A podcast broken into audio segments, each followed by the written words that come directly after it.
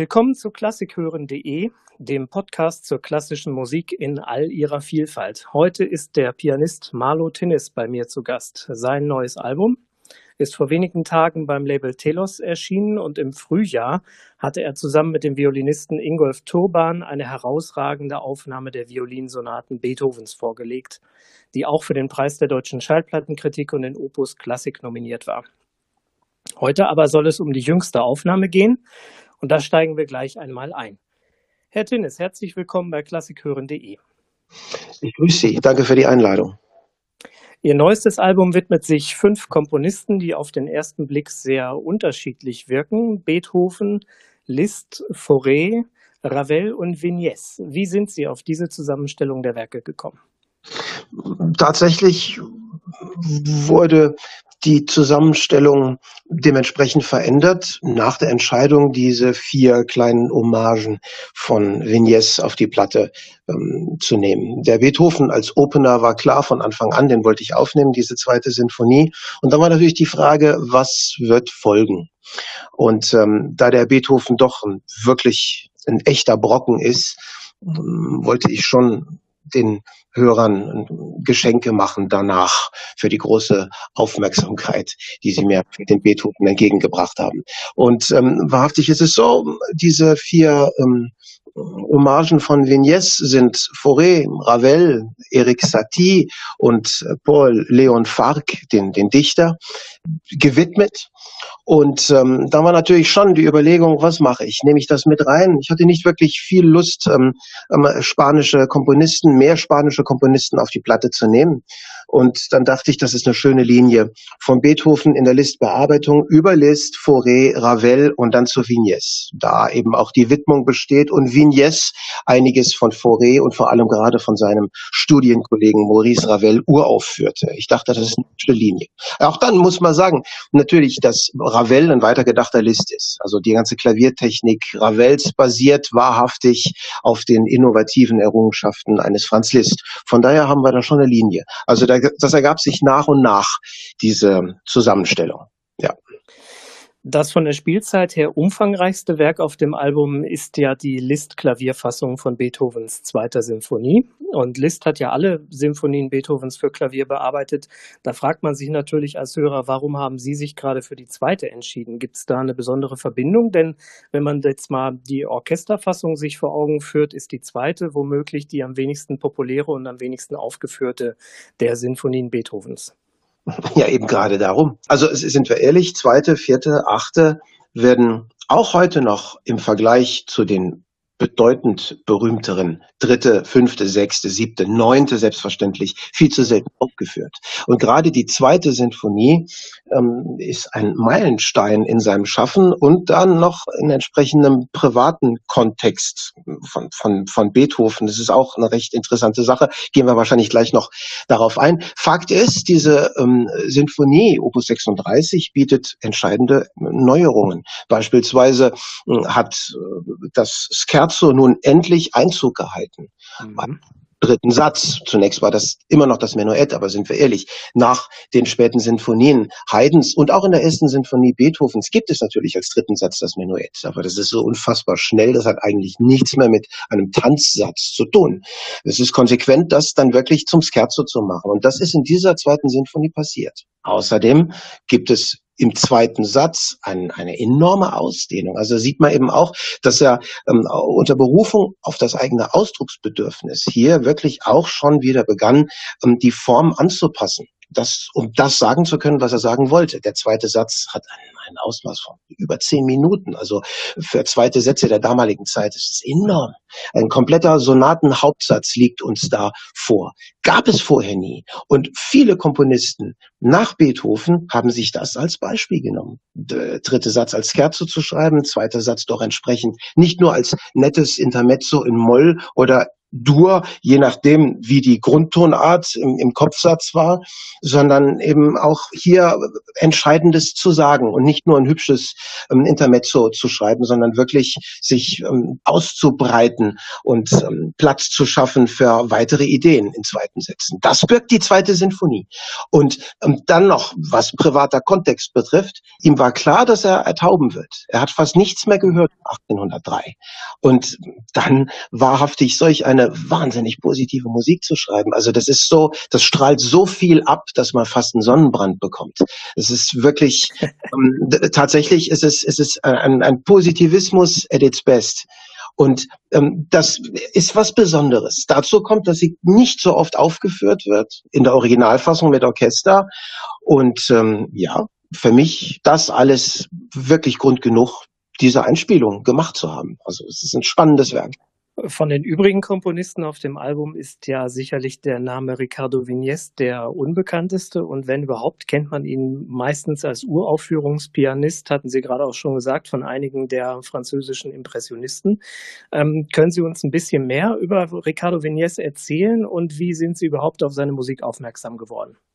Auf seine Musik aufmerksam geworden bin ich tatsächlich durch eine Telos-Platte, eine der ersten. Ja. Ich die dritte oder vierte Mitte der 90er Jahre getätigt von dem Pianisten Spaniens Muriano. Das ist eine Platte mit ausschließlich spanischen und südamerikanischen Komponisten und da waren diese vier Stücke drauf und ich höre mir das an so, ich kenne das überhaupt gar nicht. Das ist schöne Musik. Wieso wird das nie gespielt? Dann habe ich versucht, mir die Partitur zu besorgen und selbst das war schon eine Herausforderung. Das gibt es nicht.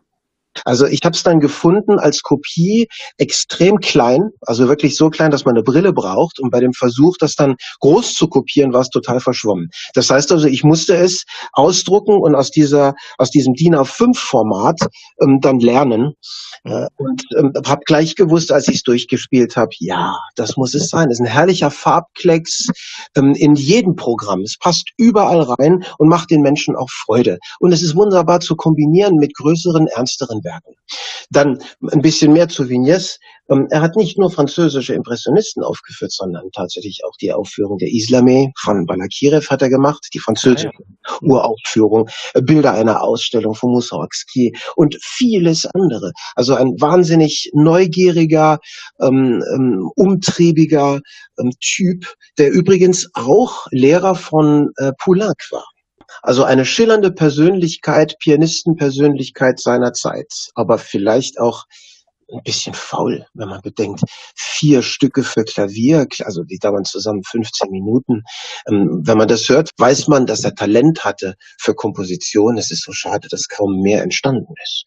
Aber vielleicht ist das auch intelligent, weil wenn man spürt, ich habe das gesagt, was ich sagen musste, da kommt nicht mehr mehr, dann eben auch aufzuhören. Es gibt da so eine schöne Aussage von ähm, äh, Arthur Rubinstein, der am Anfang seiner Karriere zu kämpfen hatte, dass er mit seinem Namensvetter Anton immer so verglichen wurde. Dann meinte er irgendwann mal, es gibt nur eine Sache, die ich meinem Namensvetter voraus habe. Ich habe meine kompositorischen Versuche nie veröffentlichen lassen. Weil, ah, zum Beispiel auch Alfred Cortot hat auch einiges komponiert, hat er aber immer gleich danach entsorgt. Einfach weil er wusste, das, was es bereits gibt von den großen Genies, da komme ich einfach nicht dran. Also warum mich da irgendwo dazwischen zu drängen? Es macht mir Spaß, das im Hintergrund zu betreiben für mich, aber das wirklich veröffentlichen zu lassen. Aber wir kommen nochmal auf Ines zurück, die äh, Quattro Homenajes. Ich hoffe, ich habe das halbwegs richtig ausgesprochen. Also die vier Hommagen sind Stücke, die Vignes einigen seiner Lieblingskomponisten nicht nur gewidmet hat, sondern er hat auch im Grunde genommen versucht, so ein bisschen im Stil dieser Komponisten Musik zu schreiben. Habe ich das in etwa richtig verstanden oder muss man diese Stücke ganz anders verstehen? Ich glaube, man muss sie anders verstehen. Also mhm. beispielsweise das erste Stück, dieses Menuett, äh, dieses spektrale Menuett, hat er ähm, äh, Ravel gewidmet, wenn man jetzt die Musik von Ravel kennt. Der sich auch mit sehr viel auseinandergesetzt hat. Vor kurzem hat meine Frau noch eine Aufnahme gemacht mit den äh, jüdischen ähm, Stücken für Klavier und, und Sopran.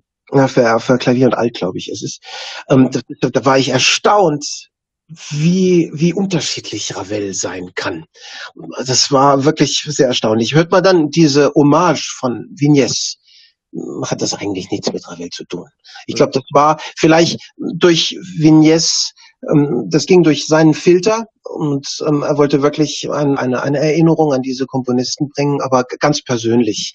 Einfach, ähm, ich glaube nicht, dass sein Ziel war, diese Stile oder ein, ein Kompositions-, ein prägendes Gesicht da durch seine Brille zu sehen, sondern einfach nur ähm, seine Musik zu schreiben und das diesen lieben Menschen für ihn zu widmen. Ich glaube, das war eher so rumgedacht, weil ich sehe auch dann bei der zweiten Nummer, die Paul Verlaine gewidmet ist, dem, dem Poeten, wo auch sehr viele Komponisten ähm, diese Poems vertont haben. Und das ist ein Metzer sprich hier in Metz, ich wohne hier in den Lothringer Hügeln, gerade mal 30 Minuten mhm. Metz.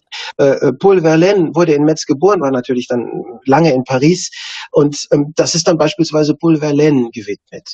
Und dann Satie, wobei ich in der dritten Nummer keinen Satie erkenne. Es ist ein schönes Stück, aber ich glaube nicht, dass er da versucht hat, wie gesagt, kompositorisch die Gesichter herauszumeißeln und die wiederzugeben durch seine Brille. Das glaube ich nicht. Jetzt gab es in der Zeitschrift Piano News bereits einen großen Bericht über die Aufnahmesessions zu Ihrem Album. Da fiel schon der Begriff ein Album wie ein Konzertprogramm. War das auch eine Absicht hinter dem Album? Also eigentlich bin ich kein Integraltyp. Das ist paradox, weil es ist gerade jetzt vor kurzem passiert mit der Gesamteinspielung von fast vier Stunden der, der Violinsonaten. Aber eigentlich mag ich es sehr gerne abwechslungsreich für die Leute und auch man hat eine andere Möglichkeit, da seine ganzen Facetten zu zeigen. Und ähm, ja, Carsten Dürer hat es so gesehen. Das ist eigentlich im Prinzip wie ein abwechslungsreiches Konzertprogramm. Für mich ist das eigentlich normal. Also ich stelle meine Konzertprogramme so zusammen. Das heißt nicht, dass ich nicht mal Lust habe, drei oder vier Beethoven-Sonaten an einem Abend zu zu spielen. Das kommt natürlich auch vor. Aber grundsätzlich versuche ich das schon ähm, aufzubauen. Es gibt immer einen großen Brocken und danach viele Miniaturen. Ich mag sowas. Also, dass es jetzt so gesehen wird, das ist so, war aber nicht wirklich beabsichtigt.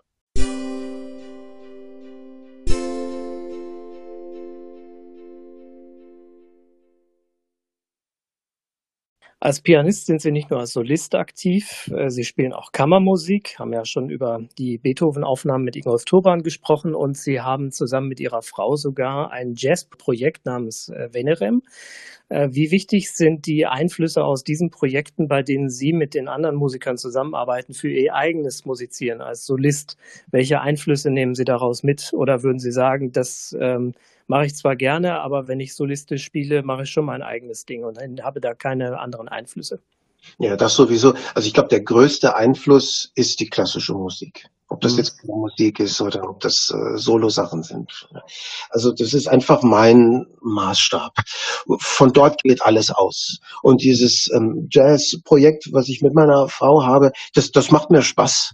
Und es ist schön, ähm, sowas zu lancieren, was ganz anderes zu machen und einfach sich auch da mal ein bisschen auszutoben. Aber mein, mein, mein Herz liegt bei der Klassik. Das ist, ist meine Liebe von Kind an. Das ist meine Ausbildung. Das ist meine Erfahrung. Und dafür bin ich sehr, sehr dankbar, dass ich aus diesen Erfahrungen und auch aus diesem, aus diesem Standard, den man dort auch dann ähm, hat, auf andere Projekte gehen kann und ganz spielerisch leicht mit denen umgehen kann. Einfach, das ist sehr farbig, es macht Spaß und es zeigt eine andere Facette. Nochmal kurz zurückzukommen auf die Beethoven-Einspielung mit Ingolf Turban.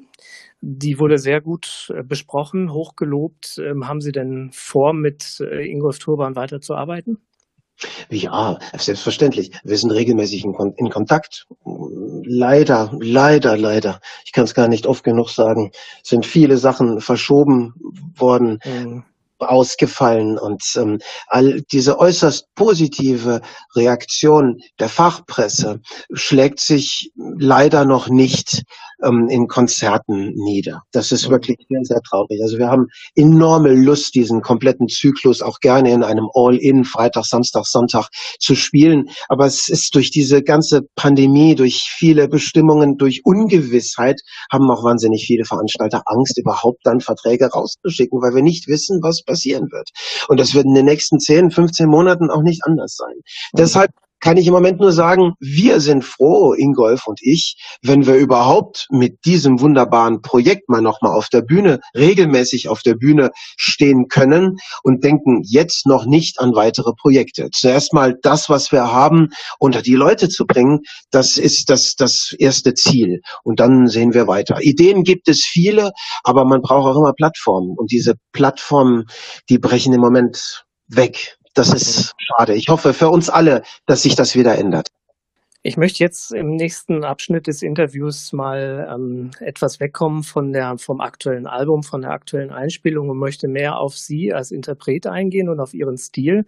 Was mir in Ihren Aufnahmen so ungemein gefällt, ist diese innere Spannung, die in Ihrem Vortrag liegt. Da hat man förmlich das Gefühl, da zählt jede Note. Man, man äh, ist wirklich sofort dabei und das steht in Kontrast zu einem Stil, den man heute ganz häufig findet, nämlich so eine Art perlende Virtuosität, die primär auf Schönklang abzielt. Und bei Ihnen hat man eher den Eindruck, dass Sie sich so, so durchgraben durch die Partitur, wirklich zum Kern der Partitur vordringen wollen. Wie würden Sie denn selbst Ihre Motivation beim Erarbeiten von Musik beschreiben? Das passiert instinktiv. Ich glaube, das hat auch was mit meinem Lebensweg zu tun. Seit ich junger Erwachsener bin, grabe ich mich schon durchs Leben. Und ähm, das widerspiegelt sich, glaube ich, auch in, in meinen Interpretationen. Also das ist nicht gewollt. Ich, ich verliebe mich in etwas oder es interessiert mich etwas oder es gibt Auftragswerke, Auftragsprogramme und dann beschäftige ich mich eben damit und ähm, versuche immer mein Bestes zu geben. Ähm, das ist der Kern dieser ganzen Sache. Und also das, es liegt da wirklich keine besondere Intention oder Absicht dahinter. Das bin ich. Punkt. Ich kann nicht anders. Ich kann nicht aus meiner Haut heraus. Ich, ich meine es immer ernst, manchmal auch etwas zu ernst. Das ist ein Teil von mir. Ja.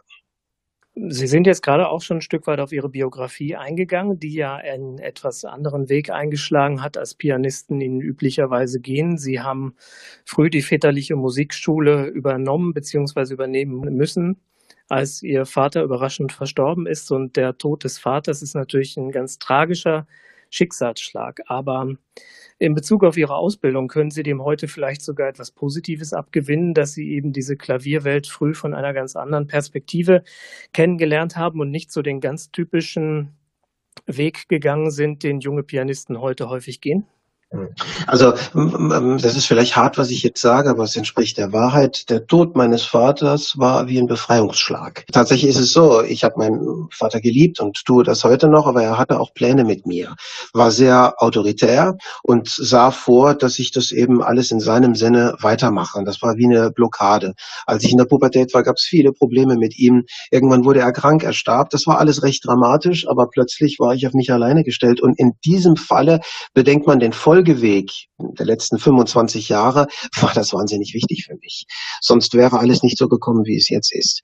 Tatsächlich ähm, habe ich da gar nichts kennengelernt von der Klavierwelt in dieser Zeit, weil ich damit beschäftigt war, Geld zu verdienen, die Familie durchzubringen und irgendwie versucht habe zu überleben. Damals habe ich nicht mal an ein Studium gedacht. Das heißt, ich habe daran gedacht, aber es war einfach so nicht umsetzbar. Dazu kam, dass auch in meiner Rebellenzeit in der Pubertät ich auch die Schule abgebrochen habe und hatte noch nicht mal einen vernünftigen Schulabschluss. Den musste ich zunächst mal nachholen in diesem ganzen Chaos, damit ich überhaupt zum Studium zugelassen werden konnte und so weiter. Also es war alles sehr, sehr abenteuerlich. Und ähm, dann die eigene Entscheidung zu treffen, das Studium selbst zu finanzieren. Es gab keine Sponsoren, es gab eben nur mich und den Willen, das zu tun. Das hat, ähm, das hat gut getan. Also eigentlich tat es auch oft weh, aber am Ende, wenn man durch ist, ist man zufrieden, dass man eben seinen Weg gefunden hat und diesen bis heute geht.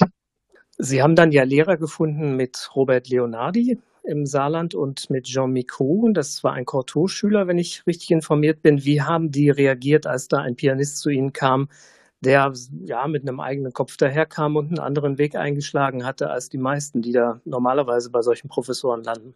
Also als ich Robert Leonardi Mitte der 90er Jahre zum ersten Mal vorgespielt habe, das war die sechste Rhapsodie von Liszt, da kam ich bei den ähm, Oktaven im letzten Teil so in Fahrt, dass ich ihm gleich eine Seite kaputtgeschlagen habe in, in, in seinem Raum und mit einer enormen Geschwindigkeit und vielen falschen Tönen und immer dabei. Und ähm, er hat dann gesagt, na gut, dann bewirb dich, wir machen die Aufnahmeprüfung, ich nehme dich dann in meine Klasse. Ich habe zwar keinen Platz mehr, aber ich will das doch versuchen mit dir. Und das hat er auch gemacht. Aber dann, als er mich in die Klasse aufgenommen hatte, hat er eben auch gesehen, was da an, an, an Basis, ich meine, Sie müssen sich vorstellen, bis 21 hatte ich nie Unterricht. Ich meine, es gab Lehrer, aber die konnten alle nicht spielen. Ich habe das alles nicht ernst genommen, was die mir gesagt haben. Vielleicht hätte ich da schon das eine oder andere lernen können, aber es brauchte einfach da auch eine entsprechende Autorität, die mich überzeugt, dass es sich lohnt zuzuhören. Und die hatte ich bis zu diesem Zeitpunkt nicht. Und mein Vater, der war Akkordeonist, der hat ein bisschen Klavier gespielt, aber auch das war, ähm, da konnte ich nicht viel mitnehmen. Und dann hatte ich natürlich mit 21 schon so viele Automatismen drin, es hat auch einfach viel gefehlt von der, von der entsprechenden klassischen Ausbildung, dass Leonardi da meinte, ja, äh, ich habe so viel zu tun mit meinem Festival, Musikfestspiele sah, ich kann das gar nicht alles übernehmen. Jetzt gehst du mal zu Miko. Wer ist Miko? Und dann habe ich mal geguckt und dachte, ups, das ist ja ein richtiger Glücksgriff. Damals schon 72 Jahre alt, remittiert, hatte nur noch eine Professur im Nebenfach, lief da quasi mit, solch eine Kapazität, wirklich. Ich habe so viel mitgenommen von ihm, war so dankbar auch für die Zeit, habe das aber alles erst im Nachhinein verstanden. Aber er meinte dann gleich zu Beginn, weil du kannst sehr, sehr viel, mir gesagt, ich fühle mich wie eine Putzfrau musste erstmal den Keller äh, sauber kehren und dann sehen wir, was, was da ist. Und so mhm. bin ich bei ihm geblieben, habe gelegentlich Leonardi vorgespielt, wurde offiziell in Leonardis Klasse geführt, aber mein Lehrer blieb über acht Jahre Jean Micot. Und ja, dafür, für diese Zeit bin ich sehr, sehr dankbar.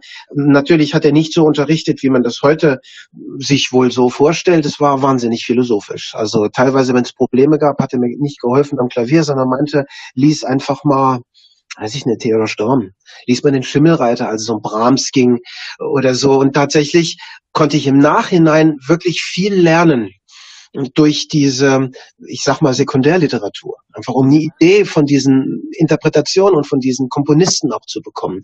Wahnsinnig wichtig, so unterrichtet heute niemand mehr. Also Heute das heißt erinnert mich persönlich auch ein bisschen an Chilibidakis Einstellung mit dieser musikalischen Phänomenologie, wo Chilibidaki ja im Grunde genommen gesagt hat, dass es viele außermusikalische Einflüsse gibt, die eben in den Bereich der, des Musikinterpretierens hineinspielen. Kann man das so sagen? Ja, unbedingt. Unbedingt. Natürlich kann man auf der anderen Seite sagen, es braucht halt schon eine Basis. Also wenn, wenn nichts da ist, da kannst du so viel Theodor Storm oder sonst was lesen, wie du willst, dann, da, also es braucht halt schon einfach auch die Möglichkeiten, das aufzunehmen. Also das Gefäß muss existieren ja. das etwas aufnehmen kann. Das ist ja ganz klar.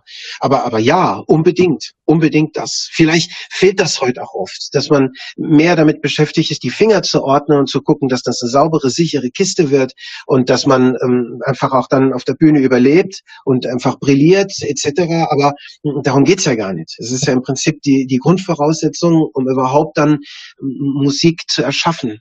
Und, und ich glaube, dieser Akt des spontanen Erschaffens, der ist fast gestorben. Man, man bereitet sich auf Konzerte so vor, weil man solche Angst hat, das CD-Niveau, das man vorgibt, nicht halten zu können, dass man am Ende gar nicht mehr daran denkt, dass dieser kreative Akt des Interpretierens, das ist so wichtig diese, diese Interaktion mit dem Publikum und nicht zu sagen, ich habe jetzt diese Stelle so geübt und jetzt spiele ich diese Stelle so und ich halte mich auch an mein Tempo, das ich genau drin habe. Nein, es geht eigentlich um andere Dinge. Dazu gehört natürlich viel Mut, weil da auch sehr viel schieflaufen kann. Ganz klar. Aber macht es das nicht wirklich aus? Weil von einem anderen haben wir genug, finde ich.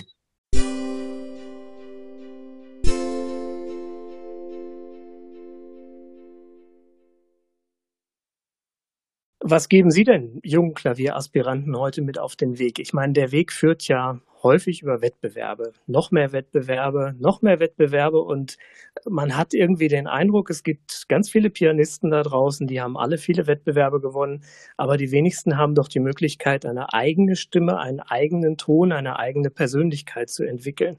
Was wäre denn dann Ihr Ratschlag für diese jungen Leute? Man kann ja niemandem ernsthaft raten, diesen Beruf zu wählen. Es sei denn, derjenige brennt in jeder Zelle seines Körpers dafür.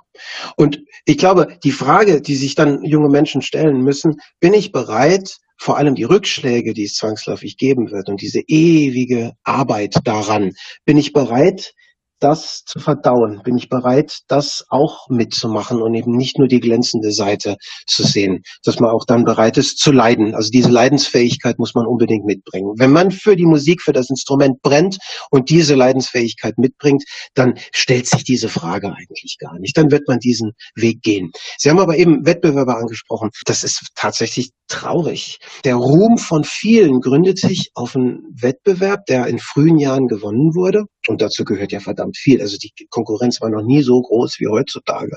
Ja. Also Tchaikovsky-Wettbewerb zu gewinnen oder Busoni oder was auch immer, dazu gehört wirklich ein sehr großes Können. Aber das sind eben auch alle, die wurden halt gepflegt, auf die Strecke gebracht und folgen auch den Ratschlägen des Lehrers, bringen auch eine eigene Farbe mit ins Spiel, ganz bestimmt von den großen Künstlerpersönlichkeiten. Aber den Ruhm nur auf diese ersten Preise zu gründen und dann ähm, 20 Jahre lang zu spielen und eigentlich immer dasselbe zu machen und man wird eben eingeladen, weil man diesen Preis bekommen hat, obwohl man vielleicht gar nicht so weit seine eigene künstlerische Vision ähm, hervorgebracht hat. Das ist schon was sehr Trauriges. Und vor allem jedes Jahr kommen neue Preisträger und es gibt mittlerweile mehr Preisträger von Wettbewerben als sonst irgendwas. Und das tut mir oft fast leid so wie alles aufgestellt ist, man wird eingeladen. Also hat man so ein Ding gewonnen, ist man für mehrere Jahre ganz sicher gut in Betrieb, falls keine Pandemie im Spiel ist. Liegt das dann auch an den Veranstaltern, die einfach nicht mit den Ohren hören, sondern nur mit den Augen lesen, was auf dem Blatt Papier steht? Nee, aber natürlich. Das ist ja klar. Je, je größer der Rummel um eine Person, ähm, weil er irgendwas gemacht hat, ob gut oder schlecht, einfach da. Mir hat mal ein Regisseur gesagt, in München, ich habe meinen Abend mit ihm verbracht, das war wirklich wunderbar. Und er meinte, was Agenturen betrifft oder Konzertver oder Veranstalter auch, wo er dann eingeladen werden sollte, um sowas zu machen, der meinte, sein Agent legte ihm damals nahe, verdammt nochmal, verursach mal einen Skandal. Dann kann ich dich viel besser verkaufen. Und damit war es für ihn vorbei. Er hat sich ab dann nur noch über sich selbst buchen lassen, wollte keine Agentur mehr, weil das fand er natürlich völlig frech. Aber mich überrascht es, dass er das nicht vorher wusste, weil genau so läuft irgendwas machen, einen Skandal verursachen oder ob das was mit besonderen Fähigkeiten oder eben mit genau dem Gegenteil einhergeht. Es braucht einfach diese Popularität, damit Veranstalter sehen, ah, den Namen kenne ich, das und das und das, den lade ich ein. Und das ist schade, dass die Veranstalter einfach nicht mal hören, was es so gibt. Es gibt nämlich wirklich verdammt viel. Und ähm, eben nicht nur die, die äh, Opus Klassik nominiert oder gewonnen haben oder sonst was, sondern auch viele andere, die ganz spannende Dinge bieten, die von Interesse sind. Und ähm, es braucht einfach diese Kontroverse. Und es ist schade, dass es diese Kontroverse nicht mehr gibt. Es gibt immer nur noch Hochglanz und immer mehr in diese Richtung. Das ist schade. Da würde ich 100 Prozent zustimmen und bedanke mich jetzt schon mal für das Gespräch, möchte aber zum Schluss noch die Möglichkeit geben, dass Sie noch mitteilen können, was Sie gerne mitteilen möchten, beziehungsweise ob es Pläne gibt für die nähere Zukunft, die Sie hier den Hörern von klassikhören.de äh, noch mitteilen möchten. Also äh, es sind mittlerweile so viele Projekte am Start. Wir haben über alle jetzt gesprochen. Es gibt diese Gesamteinspielung der Beethoven-Sonaten. Es gibt völlig anderes mit Venerem Early Art Music. Es gibt meine ähm, Solo-Alben. Ähm, das möchte ich nach dieser Pandemie zunächst mal alles unter Dach und Fach wissen und möchte spielen und möchte das alles einfach mal einem breiten Publikum präsentieren können. Und dann sehen wir mal weiter. Dafür wünsche ich Ihnen alles Gute, Herr Tinnis. Herzlichen Dank für das Gespräch und ich habe mich sehr gefreut, dass Sie hier im Interview bei klassikhören.de waren. Ja, Herr Aschemeyer, vielen Dank für die Einladung. Es hat mir große Freude gemacht und bis bald.